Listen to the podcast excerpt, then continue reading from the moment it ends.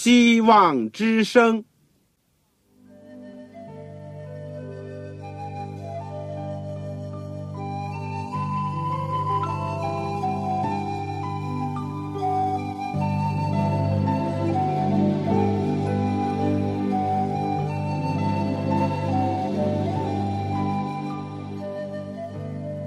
各位听众朋友，各位弟兄姐妹，欢迎您收听信徒培训这个节目。教会的兴旺，不单表现为人数众多，更要求教友的素质好。为了使教会真正达到人丁兴旺，有灵性健壮，希望之声特别为广大的信徒制作了信徒培训这个节目，满足主内同工同道的需要。信徒培训由黄牧师主讲，将有多种课程推出，欢迎弟兄姐妹们踊跃参加。下面我们就把节目时间交给黄牧师。各位亲爱的弟兄姐妹、组内的同工同道，你们好，我是旺草，欢迎你们收听我们信徒培训这个节目。这一阶段我们都学习保罗书信，今天来到了。罗马书的最后的部分，我们今天希望把十五、十六章做一个简单的学习和研究。在我们学习之前呢，让我们一起祷告。亲爱的天父上帝，我们实在感谢你对我们过去的带领和保守，使我们能够顺利的学完了加拉太书、罗马书。主啊，谢谢你！其实这两卷宝贵的书信，给了我们许多的亮光，使我们更加知道主耶稣基督，你是我们一切的一切，让我们能够永远效法你、跟从你，而且颂赞你为我们所成就的救赎的奇妙大功。今天我们在继续研究罗马书剩下部分的时候，求你同样光照我们，让我们能够做一个。你所喜爱的儿女，做一个坚强的信徒，做一个爱憎分明的人，求主垂听我们的祷告，奉主耶稣圣名，阿门。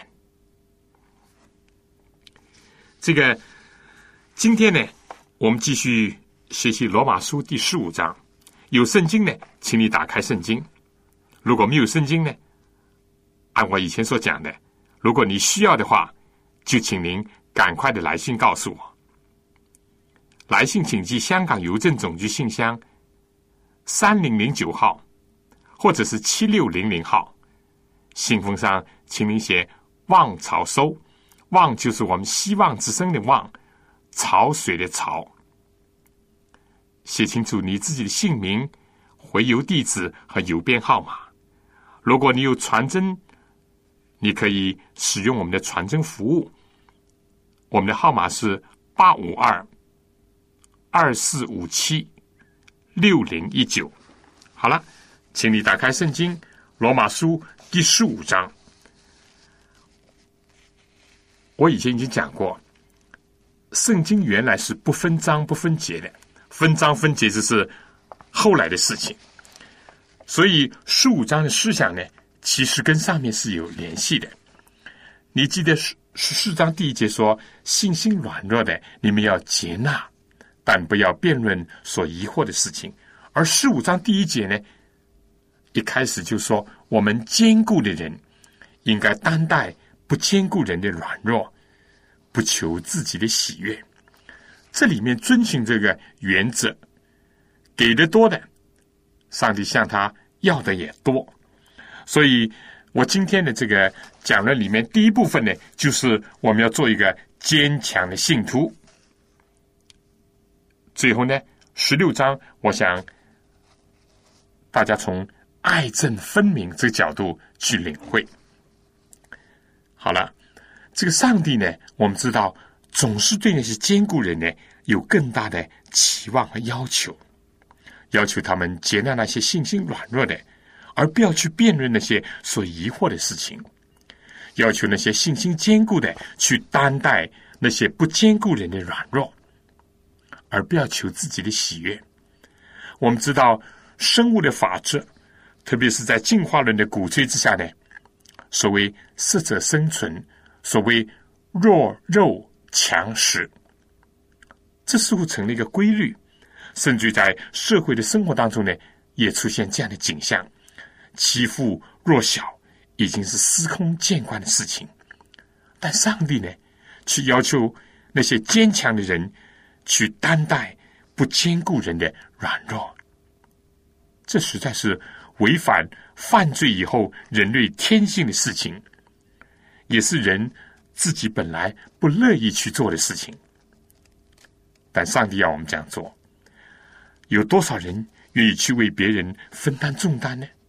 或者有多少人心里面去背负他们的忧患呢？圣经要求我们不要求自己的喜悦。非但这样，第二节又怎么讲？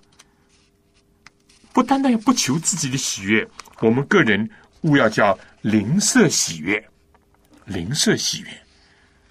那么你会问，谁是我们的灵舍呢？耶稣在一个好撒玛利亚人的比喻里面呢，发挥了这个教训。所有被撒旦所伤害的，所有有需要的人，都是我们的灵舍。我们要求灵舍的喜悦，是为了什么呢？是为了迁就，是为了讨好人吗？不是，是要使他们得一处。在这个世界上，什么是真正的一处或利益呢？只是为了谋求物质上的好处吗？不，圣经这里讲，为的是要建立德行，帮助别人建造品格的工程。今天我们说希望工程，这很好，但是同样甚至更重要的是，要帮助人建造一个品格的工程。造大桥是好，造高房子也好，但是更重要的是一种内心的见识、道德上的见识。好，我们又回到第十四章前面所讲的，不可因食物呢毁坏上帝的工程。第十九节呢讲要彼此建立。德行的事情，我们非但不可以败坏别人、半跌别人，相反要建立别人、扶助别人，建立德行，这是最大的一处。你记得提摩太前书第六章第六节这样讲：敬钱加上资助的心，便是大利了，最大的利益了。提摩太前书第四章第八节说：操练身体呢，一处还少。不是说没有生没有一处，但一处还少，唯独近前，凡事都有一处，应有今生和来生的应许。这话是可信的，是十分可佩服的。所以呢，我们叫灵舍以及别人喜悦呢，就是要叫他们真正的得到一处，叫他们真正的能够建立起他们的德行。不是说我们对一个赌徒呢，那去借点。钱给他，让他欢喜，不是的；或者对一个醉酒人呢，我们就给他提供酒喝，让他快活，不是。这都不是对他们有益处的，甚至于还不是单单为了一些有缺乏的人提供一点物质的需要，除非这些呢也有助于建立他们的德行，帮助贫苦人固然是需要的。但更重要的是要建立他们有一种勤劳、奋发图强、不屈不挠的一种德行。那么，谁是我们的榜样呢？唯有基督。第三节就说：“因为基督也不求自己的喜悦，如经上所记，辱骂你人的辱骂，都落在我身上。”耶稣基督在世界上，他凡事讨天父的喜悦。就在他十二岁的时候，圣经就这样记载，他讲，上帝和人喜爱他的心都一起增长。我们说早期教会也由于效法了基督，圣经就记载他们得到众民的喜爱。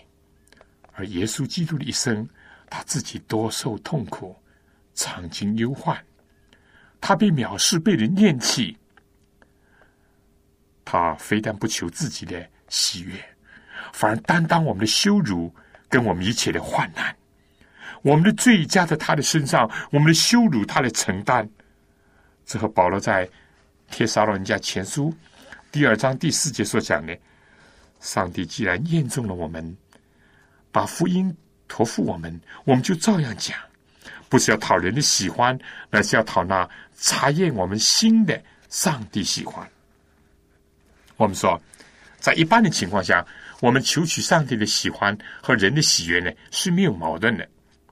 但在某些情况下呢，我们为了要得着上帝的喜悦，可能会丧失人的喜悦；我们为了要求人的喜欢呢，可能会丧失了上帝的喜悦。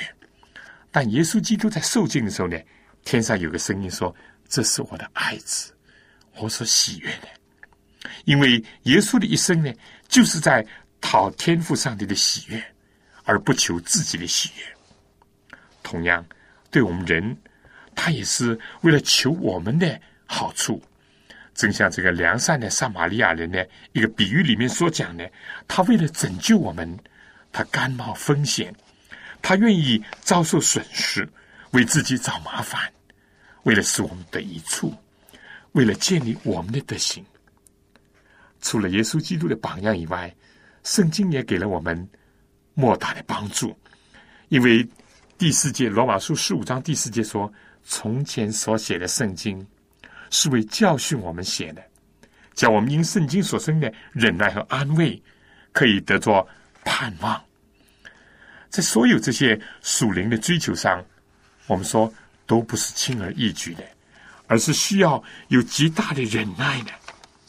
有的时候你会被人误会，有的时候你会被人攻击，有的时候呢，人家并不赏识你，有的时候你可以说看不到任何的希望。但感谢上帝，除了让耶稣基督成为我们的榜样，并且担当我们的痛苦以外，上帝也赐下了圣经来教训我们、安慰我们，给我们有盼望。另外呢？这个，我们也不要有这样的一个错觉，认为，呃，这只是记载古人的事迹，或者是并非对我的要求。这里所写的圣经呢，我们说是指说所有的圣经都是为教训我们写的。保罗归纳说：“但愿赐忍耐安慰的上帝，叫你们彼此同心，效法基督耶稣。”我们彼此同心，我们就能够和耶稣基督合一；我们彼此轻看，或者是互相论断，我们就和主的心相悖。虽然合一呢，我们说也是一个艰苦的过程，有时会有软弱，有时会失望，有的甚至灰心。但上帝是赐安慰的，也是赐忍耐的上帝。如果我们能够做到彼此同心，能够效法基督。那么，我们就会来到第六节所讲的“一心一口荣耀上帝，我们的主耶稣基督的父”。在保罗的时代呢，我们说当时的圣经当然主要是指着旧约圣经；而在我们今天的时代呢，当然包括了整本的新旧约圣经，都是为教训我们写的。这节圣经很重要，尤其是对传道人。有的时候呢，我们讲解圣经或者讲到呢，以为圣经只是为教训其他人，但这里说，首先是为教训我们写的，叫我们因圣经所生的忍耐和安慰呢，可以得着盼望。这里表明了，基督徒在世界上呢，也常常会遇到困难，受到挫折，被人误解，甚至遭到攻击。那么，谁来帮助我们呢？谁是我们的榜样呢？耶稣是我们的榜样，圣经是我们力量的泉源。因为出于上帝的话，没有一句是不带着能力的。我们因着圣经所有的教训，以及圣经所留下的先贤的脚踪，我们就得到很多的教育。比如说，在忍耐上，约伯就是一个最好的榜样。雅各书第五章第十节说：“弟兄们。”你们要把那先前奉主名说话的众先知当作能受苦、能忍耐的榜样。那先前忍耐的人，我们称他们为有福的。你们听见过约伯的忍耐，也知道主给他的结局。明显主是满心怜悯，大有慈悲。许许多多的先贤留下了他们生活的经验，他们怎么样在各种不同的光景当中得做了从上头来的安慰？人也正因为有忍耐和安慰，结果呢就有盼望。所以保罗接着说：“但愿赐忍耐安慰的上帝，叫你彼此同心，效法基督耶稣，一心一口荣耀上帝。”我们的主耶稣基督的父，这里进一步指出，忍耐和安慰呢，还不单单是从圣经的字面而来，而是从上帝来的。我想，对一个基督徒来讲，下面两点呢，是我们人生追求的目标。一个就是效法耶稣基督，另外一个呢，就是彼此同心。这里讲一心一口荣耀上帝，我们主耶稣基督的父。耶稣在世界上时候，就是度一种荣耀天赋的生活。耶稣在离开世界之前的祷告，不是这样说吗？父啊，时候到了，愿你荣耀你的儿子，是儿子也荣耀你。第四节又讲到，我在地上已经荣耀了你，你所托付我的事。我已经成全了，所以我们效法基督，就是要度一种荣耀上帝的生活。我们也唯有彼此同心，才能够真正的是称颂天赋。正因为认识到我们同有一位天赋，我们才有可能彼此同心。这里又提到了一心一口，弟兄姐妹，你有没有这样的观感或者是经验？有的时候呢，我们的口在颂赞，心里却不在颂赞。如果我们的心在颂赞，我们呢必须也要表达出来，用口也来颂赞，口唱心和。第七节说：“所以你们要彼此接纳，如同基督接纳你们一样，使荣耀归于上帝。”这段里面不能不结合到整个的十四十五章所讨论的问题，就是说，坚固人应当担待不坚固人软弱，信心强的应当接纳那些信心弱的人，吃的人要接纳不吃的人，不吃人要接纳吃的人，要彼此的接纳，彼此接纳的一个主要的前提，就是意识到基督。接纳了我们。如果基督接纳了我们，我们有什么理由不接纳别人呢？只要想到像我这样软弱的人，这样卑微污浊的人，耶稣基督尚且接纳了我，我有什么理由不接纳别人呢？在罗马的教会背景当中，我们说还存在着一些犹太基督徒和外邦基督徒之间的一个问题。所以保罗在这里呢，就特别的加以劝勉，并且指出，基督是为上帝的真理做了受割礼之人的指示，要证实所应许列祖的话。上帝是信实的上帝，上帝既然吩咐亚伯拉罕和他的后裔要受割礼，所以基督为了上帝真理的缘故。服侍了那些受割礼的犹太人。耶稣降生在犹太，长大在犹太，首先工作的对象也是犹太人。但是，为了要正视上帝所应许列祖的话，同时在前面呢，我们所讨论的，由于犹太人的固执和偏见，要建立起自己的义，一直拒绝耶稣，所以福音就传到了外邦。选民的国度呢，从此就结束；而外邦人的得救呢，也成为了上帝荣耀。第八节是这样讲，第九节呢说，并叫外邦人因他的怜悯荣耀上帝。当这些外邦人看到自己本来是失落的，现在被找到，自己过去不成为上帝子民的，如今成为他的子民；过去是不蒙连续的。现在蒙了连续，所以呢，他们就荣耀上帝。如经上所记，因此我要在外邦中称赞你，歌颂你的名。又说，你们外邦人当与主的百姓一同喜乐。所以这样一来呢，基督既是服侍了犹太人，也是服侍了外邦人。同样的，基督既是犹太人的主，也是外邦人的主。基督既拯救了早期的那班犹太基督徒，也拯救了那些归信的。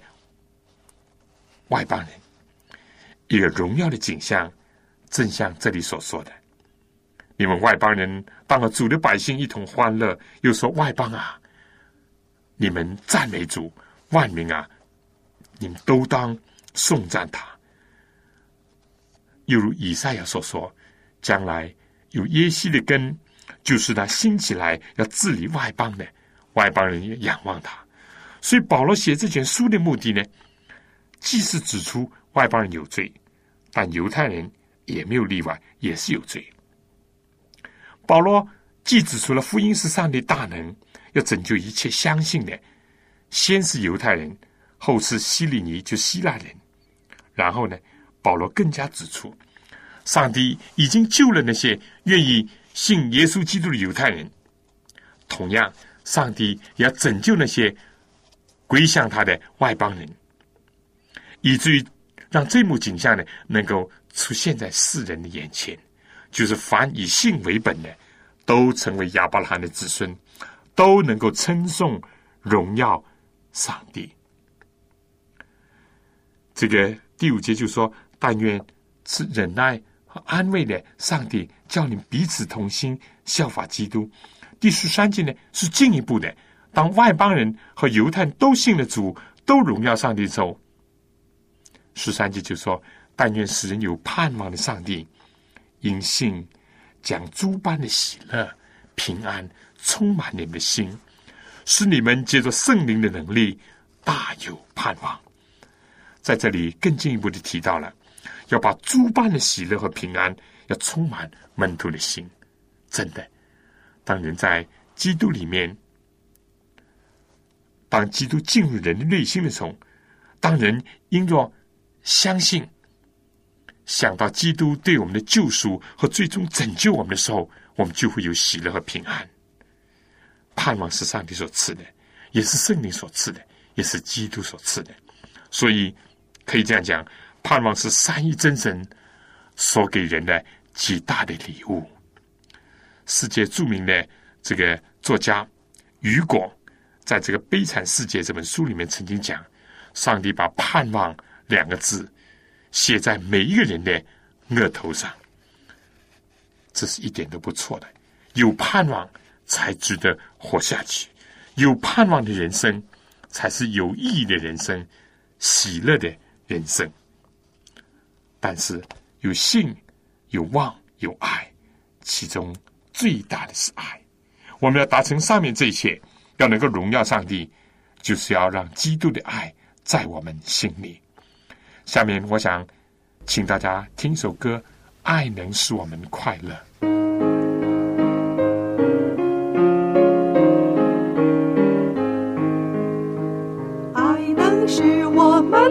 乐，能除一切罪恶，能助我们顺主命令，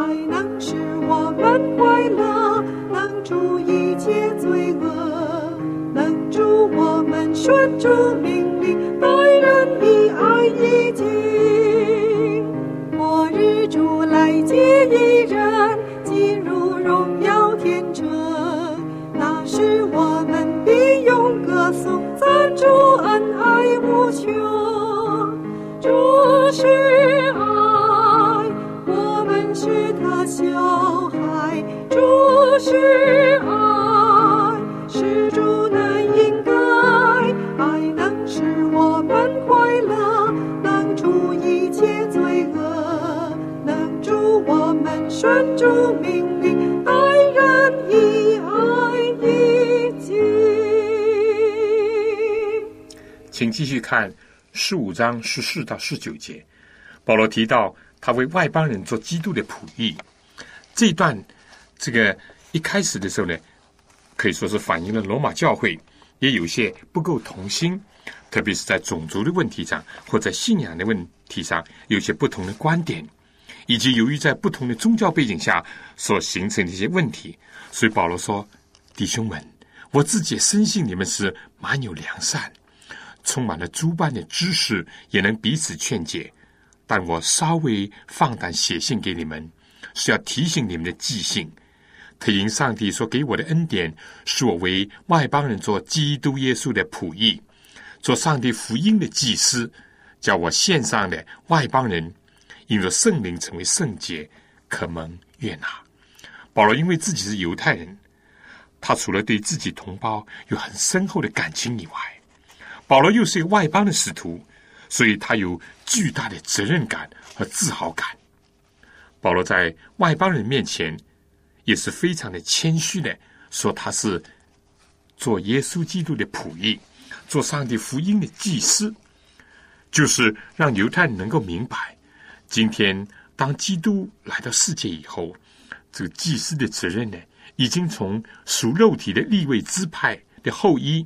转移到每一个蒙召为主工作侍奉的人身上，每一个人都是福音的祭司。他们所献上的不再是牛羊，而是归主的外邦人。同样的，他们也是因着圣圣灵的成为圣洁、可蒙悦纳的。上帝是不偏待人的。一方面，旧约的祭物呢，固然是要圣洁、可蒙悦纳；新约所献上的祭物也是一样。一方面说，古以色列既然是上帝所分别为圣的，今天外邦人也同样是上帝所分别为圣的，一样为上帝所悦纳的。这里呢，又让我们想到了罗马书十二章开始的一段，将身体献上当作活祭，是圣洁的，是上帝所喜悦的。下面保罗呢提到他的工作和人生了，他有个特点，他几次讲。基督接着我所做的，只提他接着我的言语，他认定了这是主的仆人，主要通过他来施行他自己的工作而已。另外，他说除了这个以外呢，我什么都不敢提。这段经文又好像是罗马书十二章最后一段的注解，他把自己呢看得合乎中道，他既看见了上帝给他的恩赐。上帝呼召他去从事的工作，他又不敢夸耀自己。他知道一切都是在主里面才得以成就的。除此以外呢，他还加上了下面这一段第二十节说：“我立了志向，不在基督的名被称过的地方传福音，免得建造在别人的根基上。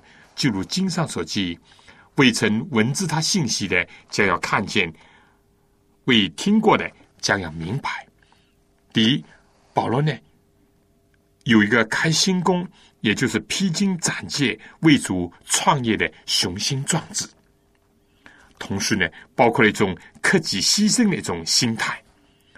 同时，保罗呢也不愿意以别人的这个劳苦作为自己的收益，免得产生误会。这正符合加拉太书他所教导的：人若无有，自己还以为有，就是自欺了。个人应当检验。自己的行为，这样他所夸的就专在自己，不在别人。这是第二点。第三点呢，保罗这个意思还表明，因为他所得到的福音的启示呢，是直接从基督来的。他愿意把教会从一开始就建立在一个纯正的福音的基础上。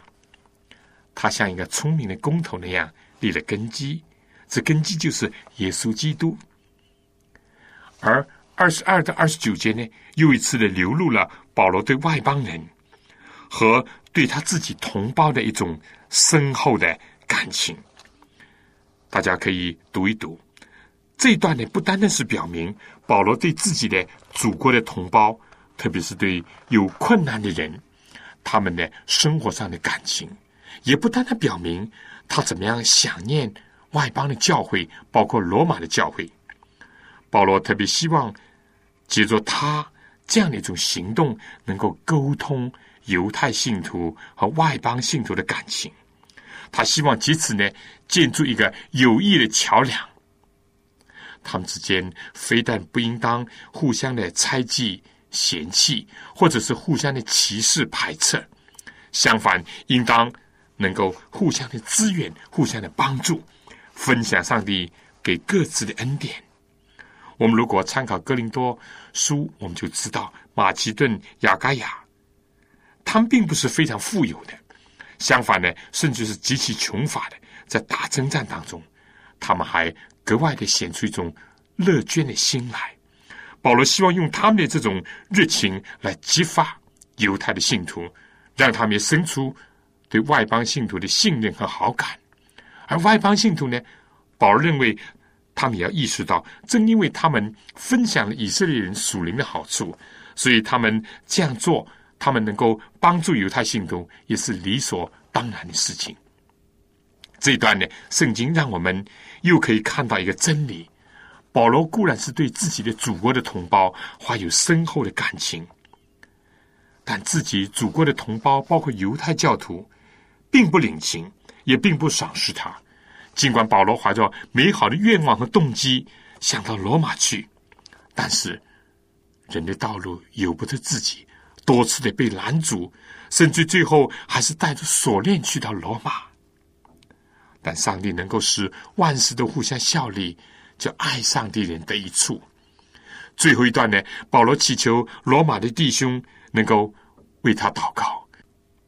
他所关心的还有两件事情，在第三十到三十三节就可以看到。一个是为耶路撒冷所办的捐项，可以得蒙圣徒的悦纳。顺着上帝的旨意呢，能够欢欢喜喜的到罗马去，这就是这两件事情了，弟兄姐妹。这章呢，把一个基督徒的一种伟大的情怀，以及一个传道人的一种美好的心愿、崇高的心智呢，都展露在我们面前。效法基督，彼此同心，度一种荣耀上帝的生活，这就是一种有意义的生活。有意义的生活就是一种真正快乐和平安的生活。愿主能够帮助我们。我想下面呢，我紧接着要跟大家学习第十六章。十六章，请你打开圣经。一开始，保罗说：“我对你们举荐我们的姐妹菲比，她是坚格里教会的女执事，请你们为主接待她。”合乎圣徒的体统，他在何事上要你们帮助，你们就帮助他，因他素来帮助许多人，也帮助了我。帮助那些帮助人的人，接待那些乐意接。保罗在这里，他是推荐这个菲比在接待的工作上呢。不过要注意两点：第一点呢，这样做呢是为主而接待人，这就是说我们接待人的一个动力。也是一个美好的动机。当一个人想到少找点麻烦，或者是一个人专是想到自己的时候呢，他就不会去接待人。要为主的缘故去接待人，但是呢，也要不要出于一种沽名钓誉的心，也不要呢为了笼络人的感情，甚至为自己拉山头，这都是不正确的动机。应当要为主的缘故去接待人。第二点呢，接待人呢要合乎圣徒的体统，特别是在接待女性的时候呢，更加需要注意。菲比这位姐妹呢有一个德行，她不是偶然的帮助人，她是素来都帮助人，这个成为他的一个天性，不是偶一为之的举动。我们说一个人偶然的做一些善事并不难。当一个人一贯的都行善呢，这就是他的品性了。一次的善行呢，可能是冲动的结果，可能是某种因素的凑合，但素来如此行，那就非得是从心里面发出来。可以说，已经成为他人生当中一个固有的色彩。其次呢，这里讲他帮助许多人，他固然也帮助了保罗，有些人也帮助人，但是呢，帮助的面很窄，甚至呢，只帮助那些帮助他的人。或者是爱他的人，或者有些人呢，只愿意帮助那些高贵的人，而不愿意抚救那些卑微的事或者卑微的人。但腓比不是这样。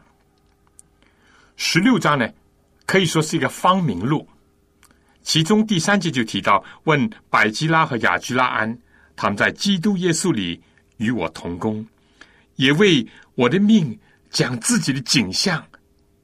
置之度外，不但我感谢他们，就是外邦的教会也感谢他们。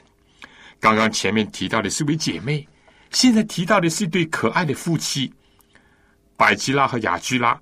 保罗首先遇到他们的是在格林多，《使徒行传》第十八章讲到这事以后，保罗就离开了雅典，来到了哥林多，遇见一个犹太人，名叫雅居拉。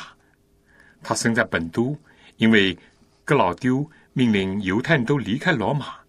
新晋带着妻子百基拉从意大利来，保罗就投奔了他们。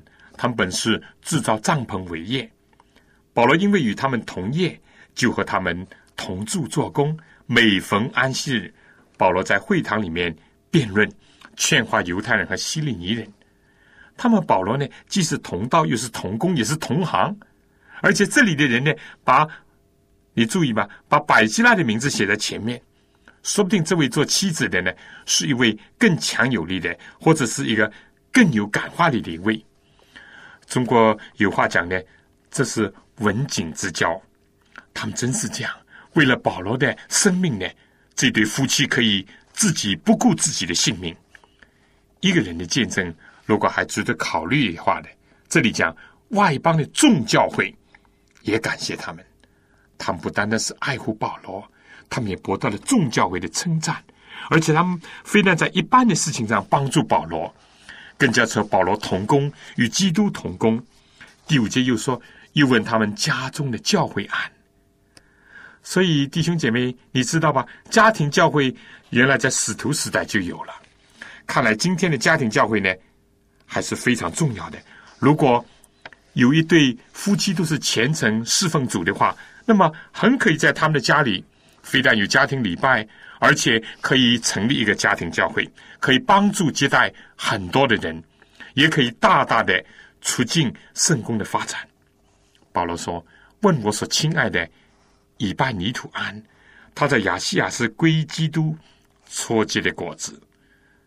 说不定呢，亚细亚这个后来很多的果子呢，跟这个出售的果子是有关的。”或者呢，是他直接的出去引导其他的人，或者他无形的影响呢，已经鼓励了别人来追随以及归向基督。第六节又问玛利亚安，他为你们多受劳苦。保罗说，因信心所做的功夫，因爱心所受的劳苦，他劳苦为什么？因为他有爱心，所以这样的人呢，值得纪念。第七节又问我亲属和我一同作监的安多尼古和尤尼亚安，这里面看到了一个比亲属更深的关系，因为他们非但是亲属，而且是为了同一个信仰一同受苦，这种感情是一般人间的血缘的感情说没有的，更深厚的。他还说他们在使徒中是有名望的。也是比我先在基督里呢。保罗的想念呢是非常的宽广，既想到那些初结果子的，也想到那些在他以先的。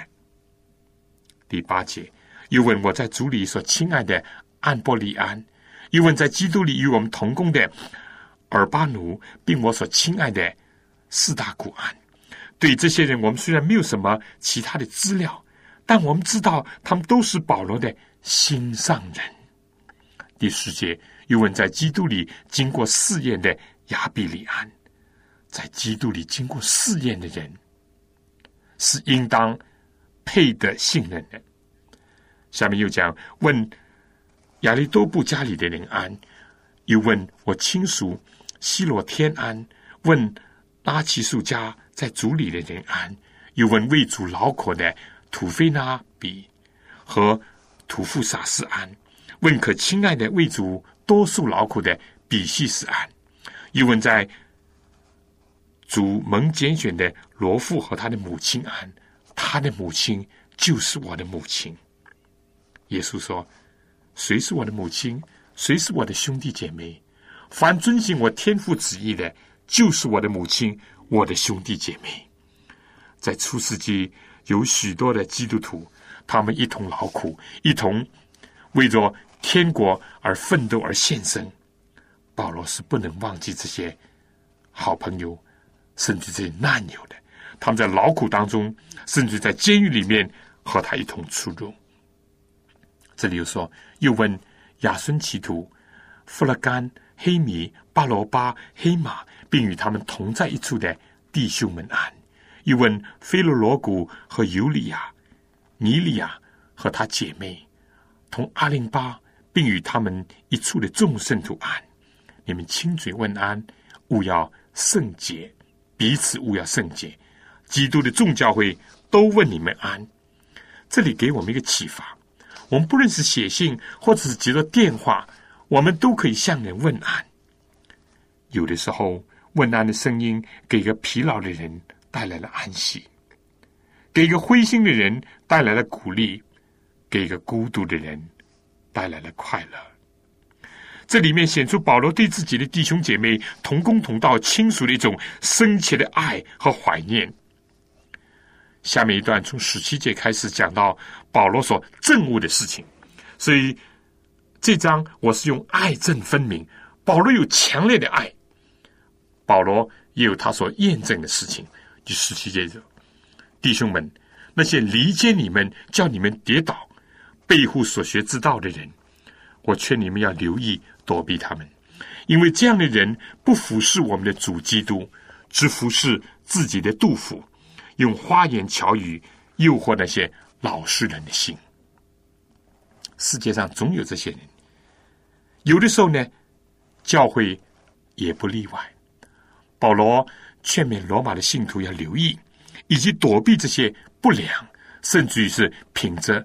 恶劣的人，因为他们非但是半地人，而且是引人背道。他们的外表呢，可能很热心，可能也很关心人。他们的嘴唇可能讲那些甜言蜜语，像这里所说的花言巧语。但他的目的呢，是要引诱那些老实人的心。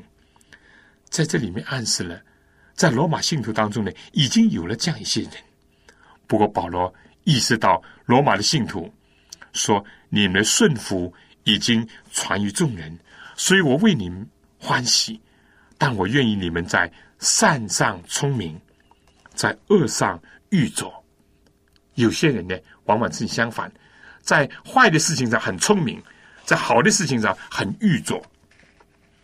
第二十节说：“赐平安的上帝快要将撒旦践踏在你们的脚下。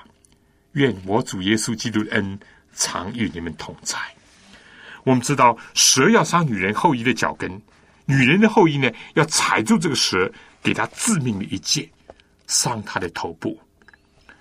但有的时候，我们抵挡撒旦，甚至于攻击撒旦的时候呢，撒旦也会反扑过来，甚至于疯狂的反扑。这是我们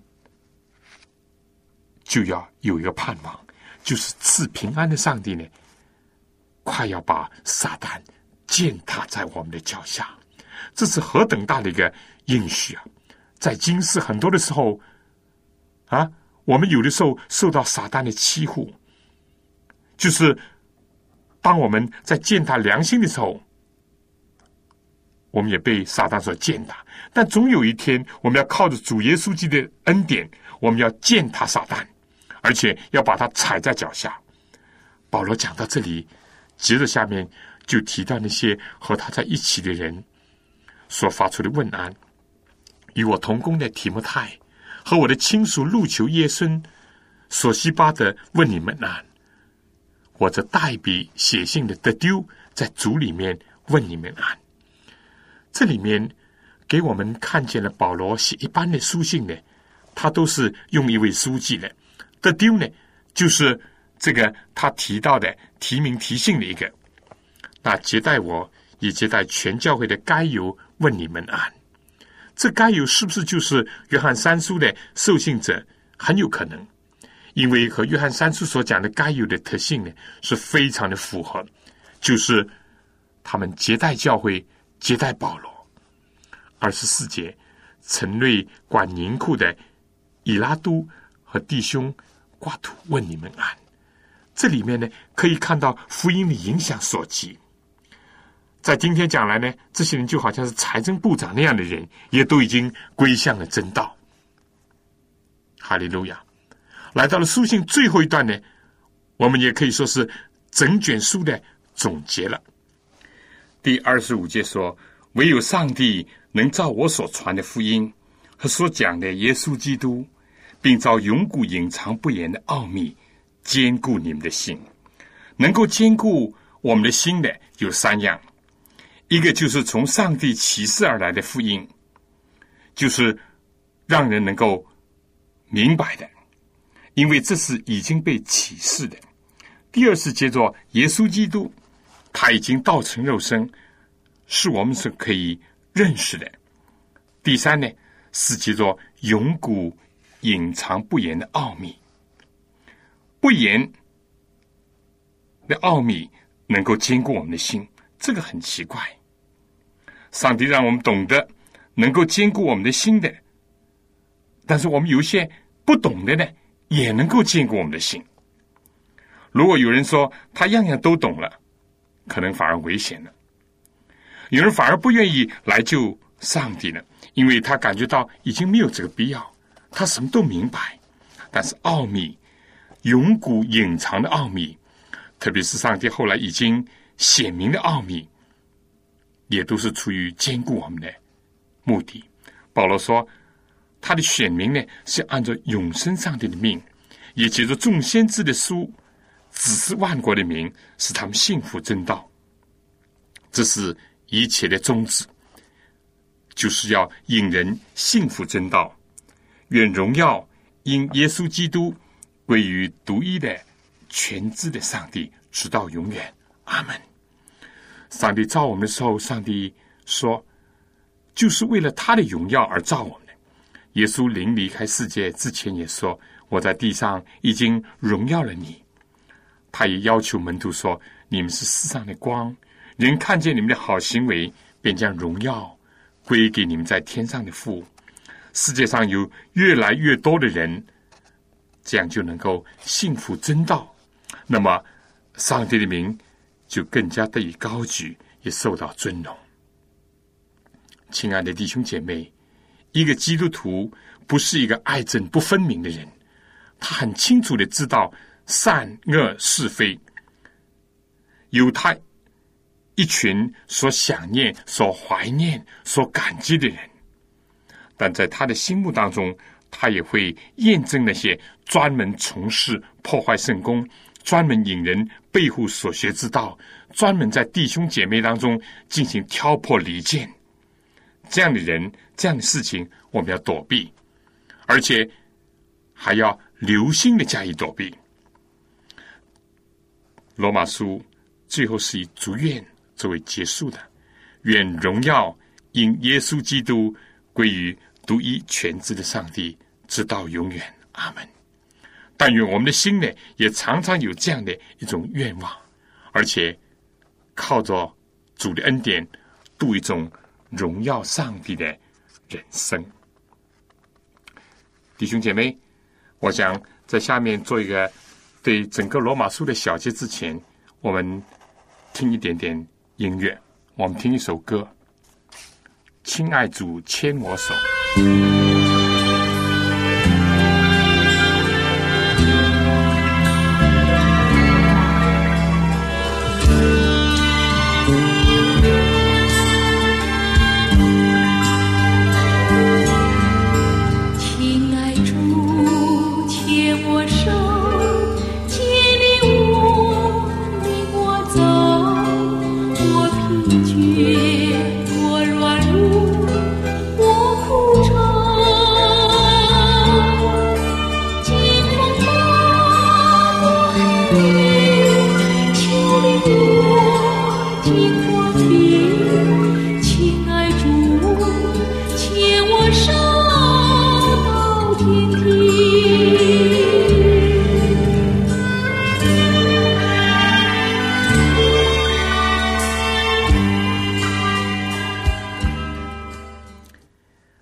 下面的时间呢，就简单的温习一下罗马书。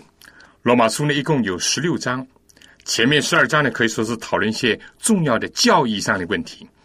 第一章除了序言以外，就特别提到了福音本是上帝的大能，要救一切相信的，先是犹太人，后是希腊人。首先提到的是外邦人，在没有认识上帝之前呢，他们是罪人。尤其在罗马的时代和社会呢，有很多双峰败俗的事情。而第二章呢，就讨论到犹太人也没有例外，也是罪人。第三章就讲到犹太人所有的长处，以及他们所一些有利的条件。但正因为这些呢，更加反衬了犹太人的不幸和他们的不义。为什么呢？因为他们想要信靠自己。他们要建立自己的义，在这样的背景下呢，保罗就带出了因信称义的道理。因为人都有罪，不论外邦人、犹太人，人如果要想建立自己的义，那是不行的。所以就带出了因信称义的道理，为了使犹太人能够相信而幸福，保罗举了许多的例子。而且就从他们最熟悉的、最尊敬的先祖亚伯拉罕讲起，说明亚伯拉罕呢也是因信称义的。不过他记住他的行动呢，来表现了他的信心。本来他离开自己的本族本乡的事情上，也是在他儿子出生的事情上，以及最后在献以撒的事情上，都是如此。接着行动把他的信心表明出来，一人必因信得生。人如果靠着自己，或者想靠着守隔离来称义呢，就会偏离了福音。第五章就讲到阴性称义所带来的福气。阴性称义有它的开始，但是在我们世界上生活的时候呢，还是需要不断的信靠主耶稣基督得以称义，而且诚义。保罗在前面这个讲过有关罪的这个问题的基础上呢，他进一步讲到。对这世界来讲，罪恶的起源就从亚当夏娃在伊甸园违背上帝的命令开始，结果他就转入到我们的位后亚当，就是耶稣基督的身上了。前亚当怎么样失败，后亚当也就如何的胜利。前亚当怎么样把罪和死亡带进世界，后亚当耶稣基督呢，也怎么样背负我们的罪，为我们死，在我们还没有。认识基督之前呢，我们是以罪为王，死亡就是他的结局。但在我们相信和接受了耶稣基督以后呢，就以他的恩典，以他自己在我们的生命当中作王。在第六到第八章里面呢，可以说是讨论基督教里面非常重要的一些道理，讲到罪所带来的后果，以及恩典为我们所成就的。第七章讲到一种善恶的斗争，人在罪的奴役下不能自主自立。但是到了第八章呢，就讲到了是生命和圣灵的规律释放了我们，从此我们不再为罪奴，而是成为上帝的儿女。来到了第九到十一章呢，是着重谈论到以色列人和外邦人之间的关系，他们的得失，而关键的问题呢，是在乎信。和不信的问题，信的就得蒙上帝恩典，不信的最终就要被弃绝。到了十二和十六章呢，是讲一些具体的实践的生活的道德上的问题，以献身给上帝为开始，然后呢，正确的看待自己，并且处理好和弟兄姐妹和众人，包括和仇敌的关系，也如何的看待政权。在这些问题上，给了我们许多亮光和知识。最后的篇幅是保罗感情的流露。我们感谢主，接着罗马书呢，给我们带来许多的真理和亮光，特别是有关福音的信息，以及人类怎么样因着罪和死亡而极其需要救主耶稣基督，也表明上帝在基督里面确实已经赐给我们浩大的恩典，在基督里面。从此不分犹太人、外邦人，分水岭呢，只在信和不信，是一时的信、暂时的信，还是永久的信、有行为来证明的信？是一种空洞的信，还是信仰基督，还是信靠自己？这些才是信仰的关键的问题。弟兄姐妹，同工同道，我们这个阶段罗马书的学习呢，就暂时到这里。希望在以后的岁月里面，我们都能够不断的加深对上帝的真道有更多的领会，以至于我们基督徒的经验和生活呢，都能够进入到一个更高的水平当中去。愿上帝使我们每一个人非常要把握救恩，而且传扬这救恩。愿上帝赐福给每一位。最后，让我们一起做一个祷告，亲爱的天父，我们谢谢你。在这段时间里面，我们都有机会借着空中的电波，一起在你面前学习你接着保罗写给我们的罗马书。我们从中知道了我们是罪人，但是我们更加知道耶稣基督是罪人的救主，是每个人的救主。我们又再一次的回顾了自己的过去是多么的软弱亏欠，是在罪恶和死亡的奴役和威胁之下。但是今天我们因着圣灵居住在我们的心中，因着耶稣基督成为我们的救主，因着天父这样的爱我们，以致我们有荣耀的盼望。谢谢主，求你保守我们，使我们不和其他的人做起一种人为的高墙。相反，使我们靠着你，把福音高高的举起，把你的救恩传扬给其他还没有得到。救恩信息的人，愿主是我们架起主耶稣基督爱的桥梁。愿主帮助我们做一个献身的基督徒，也是我们理所当然应当要这样做的。求主与我们同在，答应我们的祷告。愿主特别赐福所有在收音机旁边的我的父老弟兄姐妹和朋友们。我们这样的祈求和感谢。是奉靠主耶稣基督的圣名，阿门。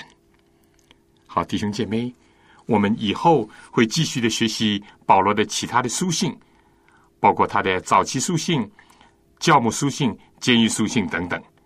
请各位能够继续的为这个节目祷告，我也等着您的来信，彼此分享、彼此交流，或者继续的学习。